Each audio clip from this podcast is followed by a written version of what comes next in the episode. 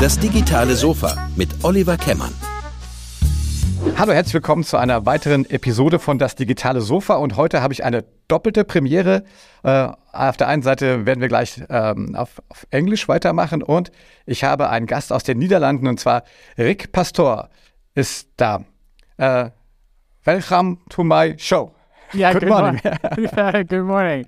Yeah, I thought you were going to do the the, the last sentence in Dutch. Yeah, I, I tried so. Uh, Goedemorgen. Yeah. Goedemorgen and welcome to my show. Yeah, my podcast. Perfect. Yeah, that's brilliant. Thank you so okay, much. So cool. Um, yeah, Rick, I'm, I'm so I'm so pleased so that you found the, the time to to talk to me about your your new book. Actually, also about you and your and your tremendous career. First of all, I guess, and then we talk about your book, The Grip Method. And uh, yeah, but here can show it. So and um, yeah, it's, it's very very interesting because it's it's a book helping people to structure their life. Um, so so when did you recognize so that the world needs another book about structuring the life of everybody? yeah, so, actually the the origin of this book was um, I worked as a initially as an engineer and then as a manager at a Dutch uh, startup called Blendle. It was a journalism startup, and um, and and I was like uh, into all of this productivity books. So I read the stuff from David Allen, amazing guy. Uh, sp- I spoke to him a couple of times. A great book, Getting Things Done. Uh, I love the, the, the work from Stephen Covey, Seven Habits. Um, I read the stuff from si- Simon Sinek, Start with Why, and like this whole range of books about well, uh, working like how to work. And then um, I started to talk with, with my colleagues, and then they would say like, "Hey, Rick." Um, I'm so overwhelmed by all of this. Like I have a busy week. I don't know where to where to start. So can you give me some advice? And I would say, okay, well, read this stack of books, these 10 or 15 books. Um, listen to these 15 podcasts that are great that help you get along. I have a list of, uh, of, of blogs for you to follow. There are some Twitter accounts, and then I they would roll their eyes at me and say like, well, basically my work is like I'm already up until the neck or above in the work. So please give me three bullets. Uh, what is your summary? Like, what would you say to me if, if I'm really in, in deep in the shit?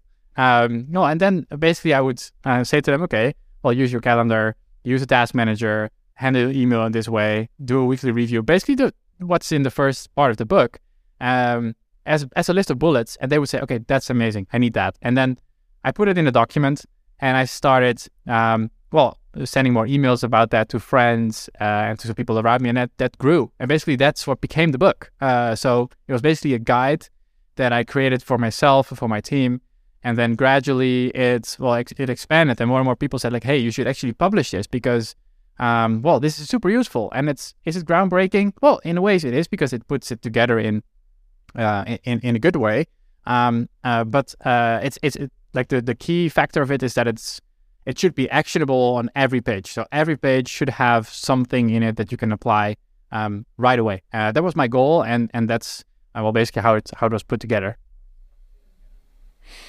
so um, maybe we get to the beginning after we go deeper into your book.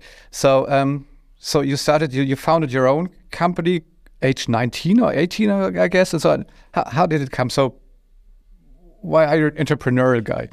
Yeah, yeah. So, um, uh, so I, I studied information uh, sciences, so as an as an as a programmer basically, and, and I did that from a very early age. Um, I loved um, looking at like source code of, of websites, and I, I think this age where I grew up in, at least, where all of those that source code of of uh, of software was but previously was not not available was suddenly it became available. You so you could just right click view source and then copy over what other websites was doing. And I was doing that at, at age what is it ten or so. I was I was copying over those websites, and I was fascinated by the fact that you can just out of imagination um, create something on your screen that actually is visible and that you can share with others and then play with. And then over time, um, well, I, I, started to to build more projects on the side, and then decided to study it. And then in my studies, I um, was doing some work for some clients that I met uh, also online, and they would say at some point, "Hey, Rick, uh, this is all good and and uh, very nice, but I need to um, put uh, some kind of a tax ID on my on my invoices because this is not no longer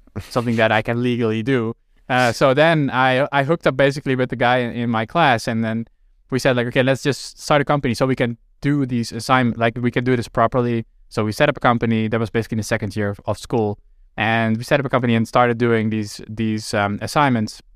And basically, we were just at school sitting together, going to class, and then outside of class, we were working for those clients. And then that grew into well, basically my first company, um, where I did for um, I did this client work for about six years or so, six seven years, um, uh, and that's basically where I learned that um, that a client won't pay you if you are not um, doing the stuff that you promised, which is uh, a no-brainer for, um, for for for an entrepreneur that's in there for a long time. But actually, what I found is a lot of young people, if they join a company, they they they know their money will show up at the end of the month, but they don't have a link to the promises that they make in their work, right? So for me, it was really a lesson then that well, if I uh, if if if stuff is not clear between me and the client, or if I don't manage my time well, I I do not get the work delivered on time, which means I don't get paid, which which means I don't get a salary. So it's a really like direct one-to-one connection on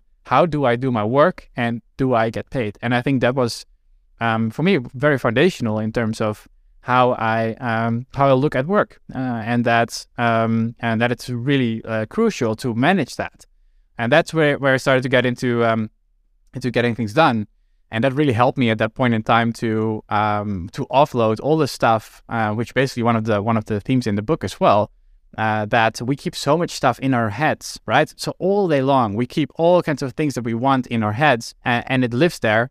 And and obviously we are stressed by that. And that and that's uh, yeah well that's you could call it a no-brainer right? Uh, it's something that happens because we try to remember all all, all that stuff. And that's also a lesson that i learned learned at that point is that as soon as your well your client base grows and as soon as your um, the stuff that you need to handle your your responsibility grows that well the number of loose ends will only increase and you cannot work um, hard enough to to make those ends uh, disappear. You need to, some kind of a system for that.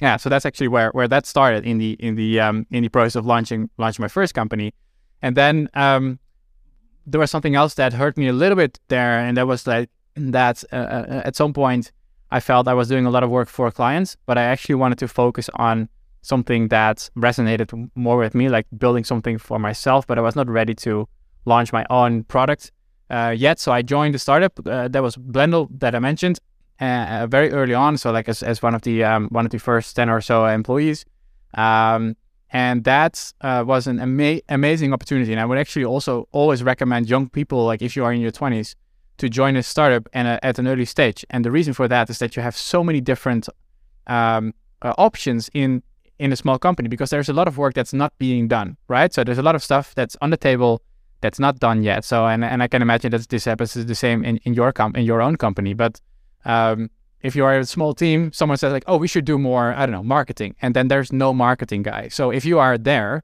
you can just start doing a little bit of marketing because it's already better than what it was before. You can experiment, you can make mistakes because you're not the paid marketing guy, but you can actually grow into like figuring out what does marketing mean and what can we try and who can I meet and what kind of what kind of early steps can we take. And for me, that was um, that was at Blendle was was running product. So from an engineer, I started to be more involved in terms of like, hey, what's our product strategy and what's our product roadmap and how do we execute um, from an idea in terms of product towards something that's real? Um, and how do I not take on all the work myself as an engineer, but how do we coordinate that in a team? Uh, and then that that that grew from like, okay, now I can manage my own team, but how do we scale that? So how do we have four teams that work on four different sections sections of the product. How do we align that, and how does it how does this link to a company strategy? Um, how does this fit into uh, well uh, whatever needs there are from publishers that we worked with at that point in time? So um, and that's all only to um, to visualize that. Um, and as you can imagine, if that grows, the amount of different kind of things that you have to keep in your head, the amount of ba- the things that you have to balance, like like hiring and also uh, thinking about uh, well the well-being of the team and also thinking about the well-being of the company and if that if the, if the, everything is aligned there's just so too many loose ends to just keep track of in my head i needed to have some kind of a structure to think about okay i have only 40 hours to spend uh, at that point in time i worked full-time now i don't anymore because i have small kids so i, I, I want to spend time more time with, with them as well but then i had 40 hours so how do i spend these 40 hours to have maximum impact. And what one of my findings uh, was, and still is honestly, to uh, when I talk to people, is that most people do not have a clue how they spend those 40 hours. No clue. They they just like start on Monday morning. Uh, they open up their mailbox and then they're like, okay, well, let's start at the top because well, that's that's how you start, right? You start at the top. You start the first email. You're frustrated by that first email because it's uh, an angry customer, and that same angry customer has been in your mailbox for a long time. So you start to deal with this angry customer. Meanwhile, there is three other really important projects that will hit you in the face in two weeks if you don't start now. But that's not screaming for your attention currently, right? So you start with the urgent stuff. And then if you continue to do that, you're always running behind. And and and the reason is that you're not making a conscious decision how you spend your time. You're only acting. Um, and for me, that was something that that really transformed um, how I look at my my calendar. Is the stuff that Stephen Covey writes about um, hey, you if if you if you want to end up at, at a place, you need to you need to make uh, you, you need to start with the with the end in mind. Like you need to begin with the end in mind, and and that's um, and then take that with you to how you shape your your time. And what better way is there than your calendar? Because your calendar is the only tool that's finite. That's as finite and limited as our lives are. Um, so for me, that was something that was shaped and transformed how I spend my week. Because if I think about 40 hours, okay, I have 40 hours ahead of me. How do I spend this? And how do I have the biggest impact? Um, I'm going to make some very different decisions um, uh, than if I just follow my mailbox, right? So, well, that's really was a lesson when I, as I transformed during Blendle uh, in my roles, that I needed to be way more structured with that. And we can come to some some concrete um, advice in, in a little bit. Uh, but that's what I did there. And then basically I did that to 2019. And then uh, Grip came out in the Netherlands um, uh, early, early 2019. And then um, that really took off. So, so in total, there's now over 100 100,000 copies sold uh, worldwide, which is which is still amazing. Like it's so many so many copies. But um, the key key for me was like I wanted to to focus on the book a little bit and on the story. So I did that in 2019 and 2020 mostly, and then Corona uh, hit, of course, um, and I um, and I joined one of the the government agencies to work on the COVID tracing app in the Netherlands. And then I was like, oh, I I missed working on a product so much, a digital product. Like this is where my heart beat. Like this is where my heart beats for. Like I want to be in product. So I decided to find to find a new company. Um, so I did that at the end of 2020, which is called Rise, and I'm actually building a digital calendar. So that's what I'm currently uh, working on. Uh, and meanwhile, uh, of course, uh, I of course also do some stuff for, for the book, but it's no longer my main activity. I'm really focusing on the uh, on, on, that new company actually.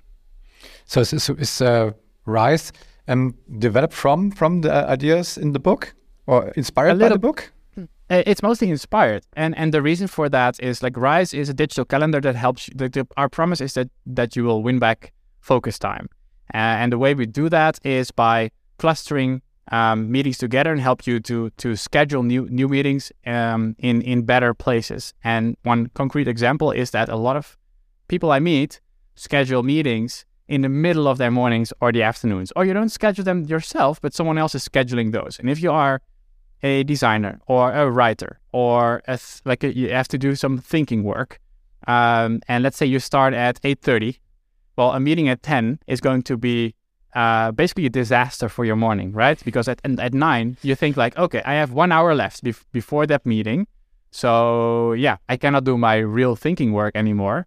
So what you will do instead is an hour of maybe some emails, maybe some loose ends, and gone is your morning, right? So with Rise, we really try to uh, change that. Um, but one other key insight for me, and that's where Rise is different from Grip, is that Grip um, is a great guide if you are disciplined. So if you if you have the intention to change, and a lot of people, to be honest, and those are probably not the listeners to this podcast, but a lot of people are not uh, willing to change. Right? They're not willing to change something in their week, um, but they do they do want different results. Right? So that's we all want different results, but we don't want to change.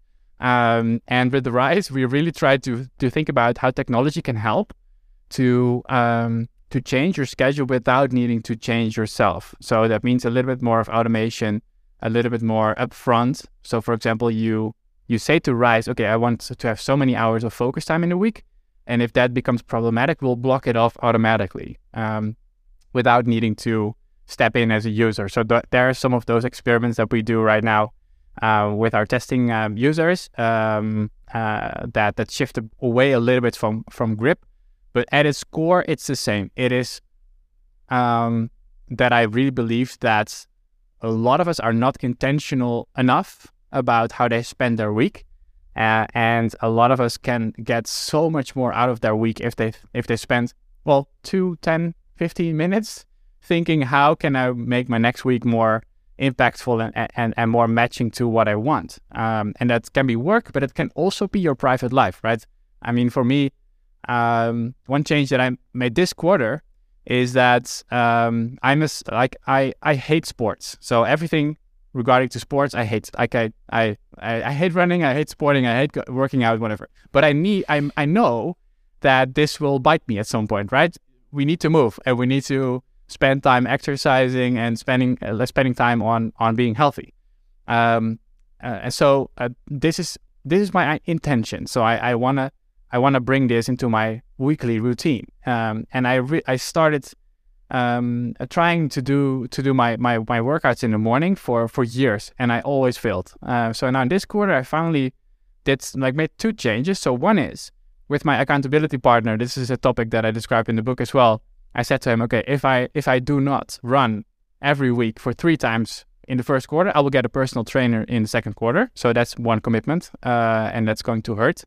And two, uh, I shifted the time from the mornings to uh, right before lunch. So actually, I went for a run right before recording this podcast because I know it this this this also hurt me because it's working time, but it's way easier to do it, right? So I, it's in my calendar, so I'm going to do it. So um, the whole reason I'm sharing this is that my calendar is not just there to crank out more work, to work harder, but it's there to help me shape uh, my week and my time in into a way that makes me as a person be more of the person that I want to be. So it's it's a lot more than just work.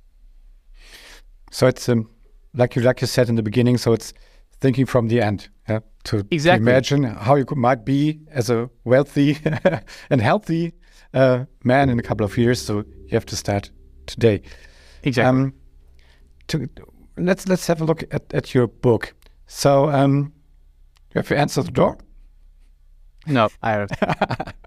okay, so um, there are three parts actually in the book, um, and and so it's it's structuring not only your day but the or the week and the year and your whole life actually. So maybe you can. So this is this is quite a, a huge a huge approach actually. So yes, please explain explain a little bit. So how how this uh, three um, this three things came came to your mind. Yeah.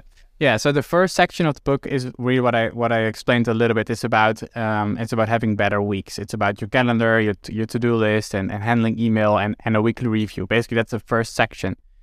Um, and the second section is about your year. And I'm very intentional, not only about the week, but actually I'm very intentional mostly about goal setting because to me, goal setting is a way of well, if I want to begin with the end in mind, I need to know what the end is, right? So because otherwise I cannot begin there. So I need to I need to find um, uh, I need to figure that out. Um, but what I, what I also found is that um, if I don't have a structure for that, if I don't have a system to set those goals, it's not happening, right? Then it's it's becoming a, a something that I that that we all figured like, yeah, I need to spend more time on that. So the second part of the book is about okay, how do I set goals and what kind of rhythm do I use to do that? Um, it's about reflecting on a quarterly basis and then doing an annual review, basically, um, a topic that some people might might know, but it's basically spending time. Two days I do that um, every year around Christmas, looking back and ahead, like how was this last year and what were my highlights. It's just a lot of fun to do that, and then looking ahead. Um, and I actually um, also included uh, this chapter about the accountability partner in there. Um, and the reason for that is that you can, well, you can only go so far alone. Um, and um, and this principle that I that I saw someone doing um, in 2014, that's when I started doing that, is actually having a chat of 30 minutes every week with uh with, with someone. Uh, it can be anyone. Um, and basically, you go over um, your week and your goals together. Um, and you commit to something. So, for example, well, this is the guy that I spoke with about the running, and um, he said like, "Hey, Rick, I have been hearing uh, hearing you talk about running for months now. Um, nothing is happening. So, um, what are you gonna do about it?" And and if someone asks you that, well, then you have to uh, figure it out, right? And if if you have to only answer yourself, it's really easy to uh, come up with an excuse um, or to well to just ignore it for for a long time. And this this is really what helps me. And I actually contemplated starting the book with that, like to lot to basically make that the first chapter. Um, but the reason I did not do it is that's quite an investment, right? It's, it's quite a, a, a quite a ask. If I would ask you to start doing this from from today, you would be like, okay, well, uh, no, because I'm busy. Uh, I've, I've better things to do with my time, even though it would be very impactful.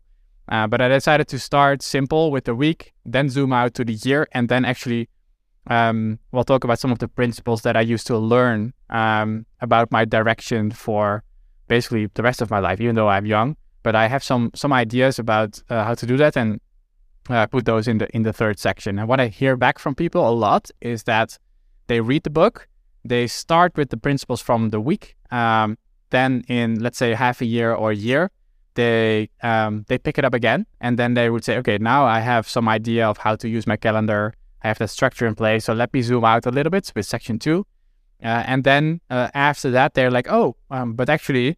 Uh, some of the ideas in the third section are really helpful to me uh, to figure out the direction in the in the second section, so they will get back to that uh, then even later. So that's a bit of the structure.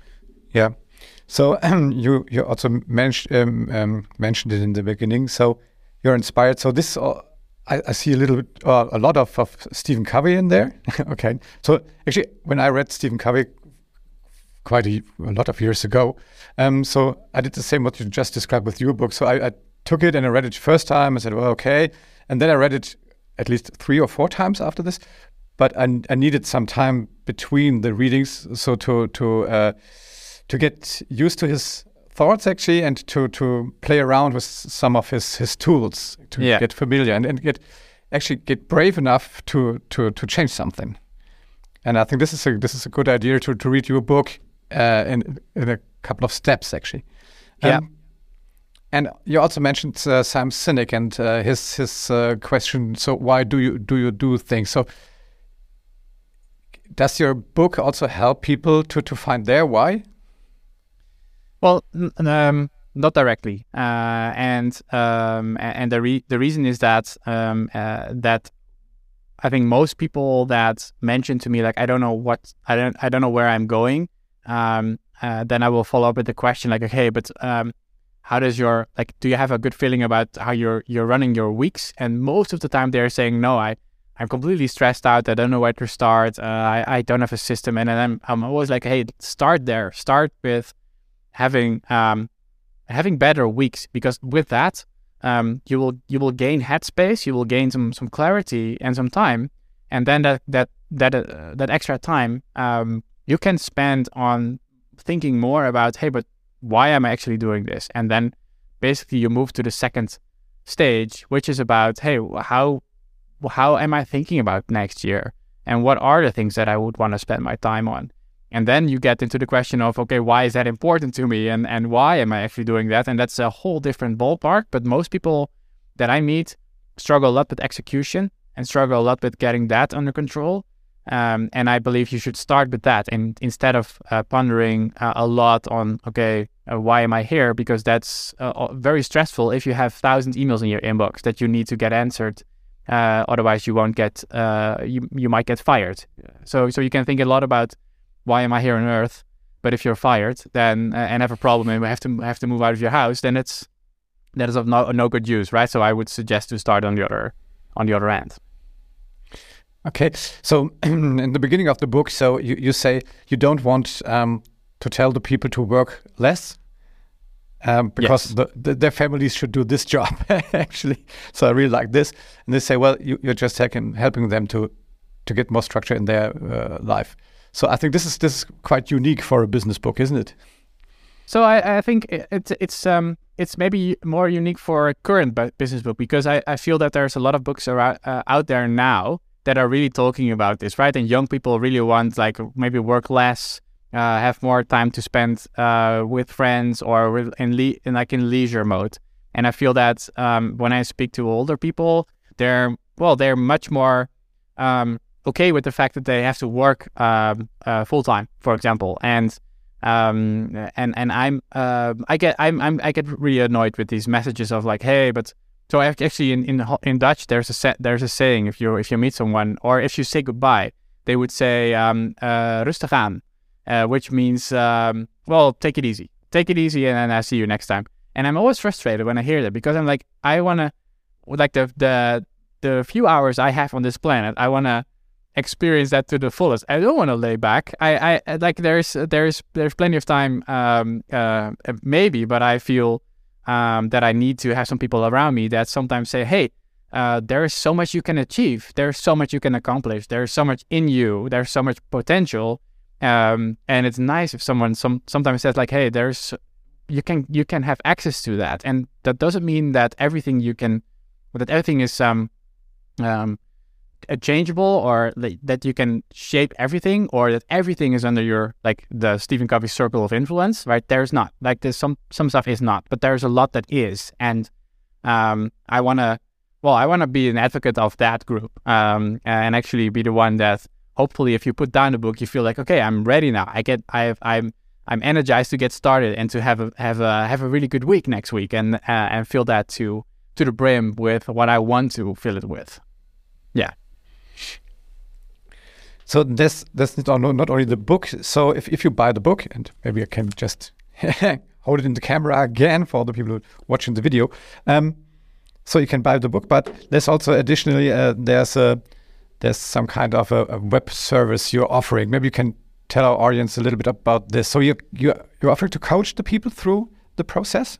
Yeah. So um, basically, um, uh, and you probably know uh, know Tim Ferriss. Uh, Tim Ferriss is one of the uh, also also very famous author in the in the productivity and self help uh, sphere, and he um, uh, also said like, hey, the book is just part of a of a of of a bigger product, um, and there's also more people that, that do this. So I was like, okay, how can I help people get more out of this book? And what happens a lot is people buy the book and then they're like, okay, I put it on my little like stack of books that I still need to read, and that, that stack of course grows. Uh, and I don't like maybe I, I browse it and I read a chapter and then I'm done with it. So basically, what I what I decided to do is offer an email course um, that you can subscribe to. That's for free. Uh, it comes with the book and um, and it's in English, by the way. So I did not translate that to to German. But what you get is then basically uh, over I think it's 13 or 14 weeks I guide you through the book.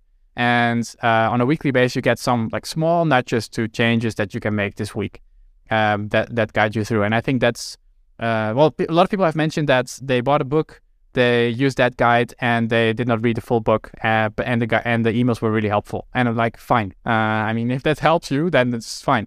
Uh, the goal is not for, for me to sell as many books as possible, even though that sound a bit, sounds a bit weird. But the goal is that um, there is more tools out there that help you have better weeks. And if that's that email course that comes with it, then that's uh, that's completely fine.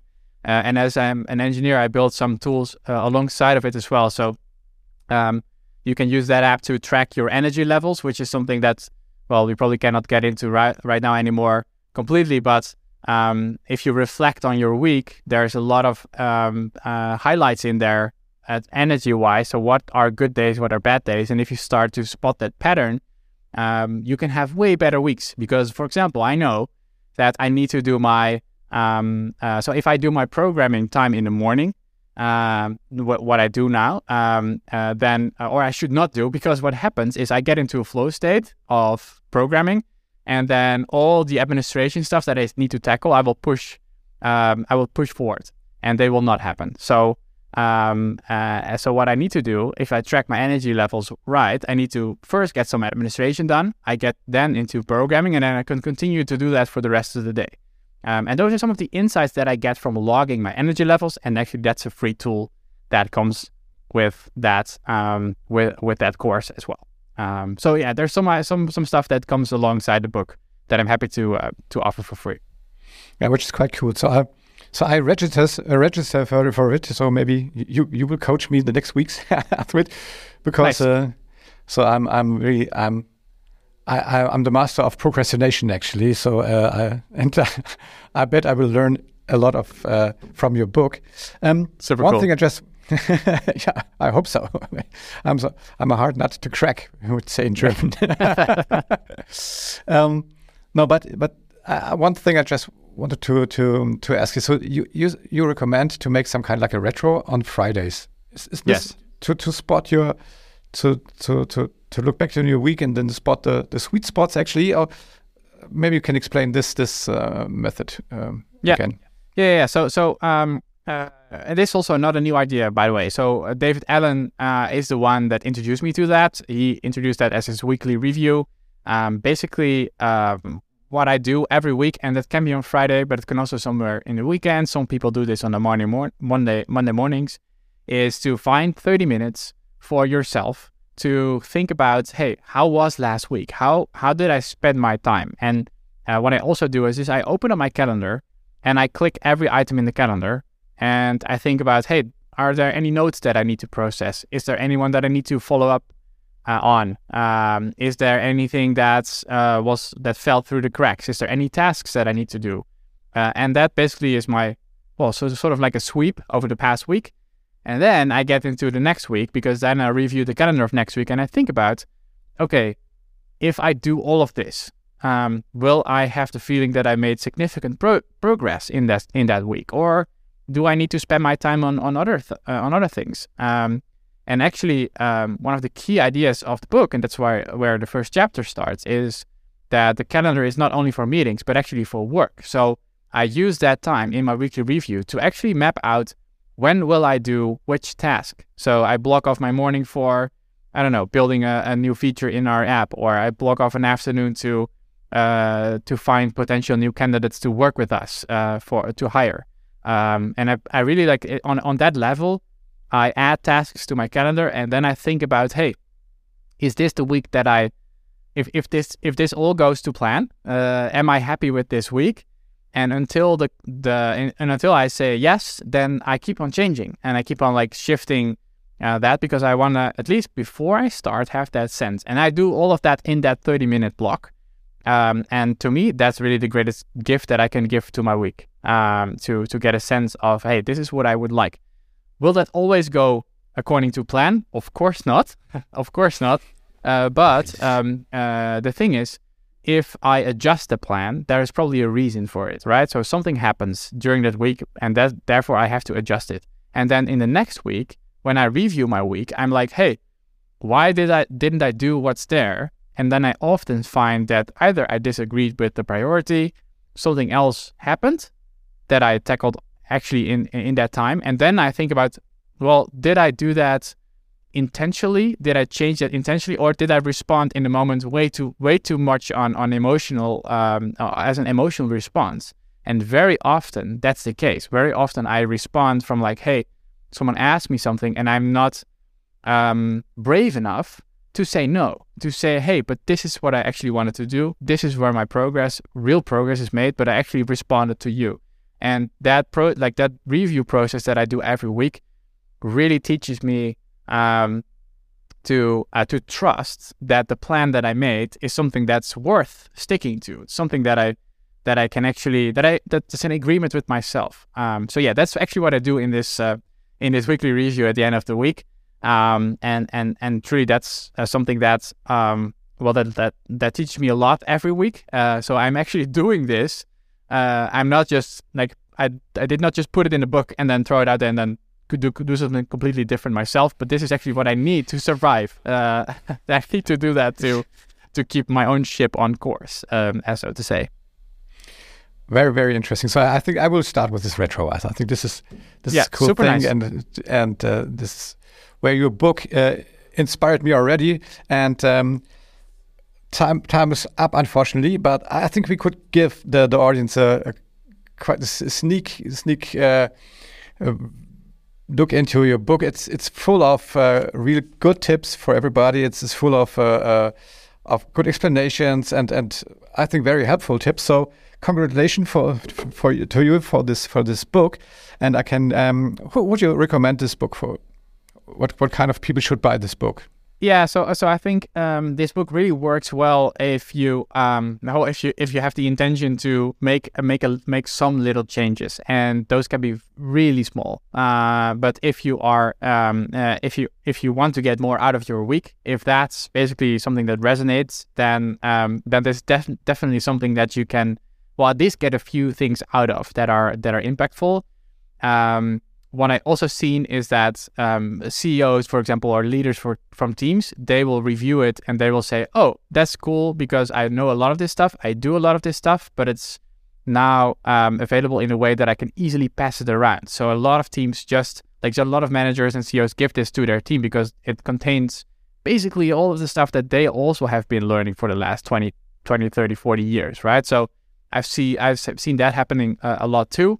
Um, um, and then what I actually wanted to mention is the um, the experiment that you mentioned on um, doing this weekly retrospective with yourself.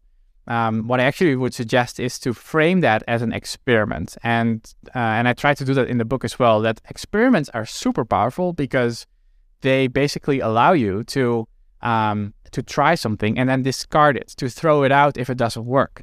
Um, and you can always, and that's basically a good way to uh, to to end this uh, this section from my end. But like this is, you can you can always go back to the way you're working right now, right? There's there's nothing standing in between uh, to revert.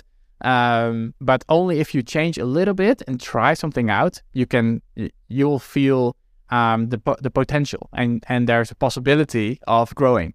Um, so that's why, and I think the, the weekly review to start there, to, to have this 30 minutes for yourself, you can block it in your calendar right now uh, to think about, hey, how was this past week and how am I going to live next week? Uh, is something that's super powerful. So I would recommend that um, definitely. Very well. So, Rick, thanks so much for for having taking the time, blocking your time in the in the calendar for this podcast. uh, and um, yeah, just just uh, repeat. So the name of the book in German is ähm, Grip, die Methode, um alles im Griff zu haben, erschienen im Goldmann Verlag, kostet, ich glaube, 16 Euro. Also wirklich eine, ein Schnapper, ähm, wenn man sieht, was man damit alles erreichen kann. So, uh, thanks again, Rick. Uh, wish you all the luck with the book, especially on the German market and the international market. And, and maybe we find time to, to talk about your your uh, startup and your calendar, uh, calendar tool um, if this is is this launched already or are you still developing it we are in we are in private beta we're actually yeah. inviting users as we speak uh, and people can find that on on risecalendar.com okay so then go and visit the book and the um, website. We put all the, the, the, the, other books we were mentioning in the show notes, and then um, and the link where you could buy this book. And uh, yeah, so and all the best back to the Netherlands. Rick, Thank enjoy you. enjoy your day. And uh, thank you so much, Oliver. Yeah, thank you for for joining me here. Thank you so much.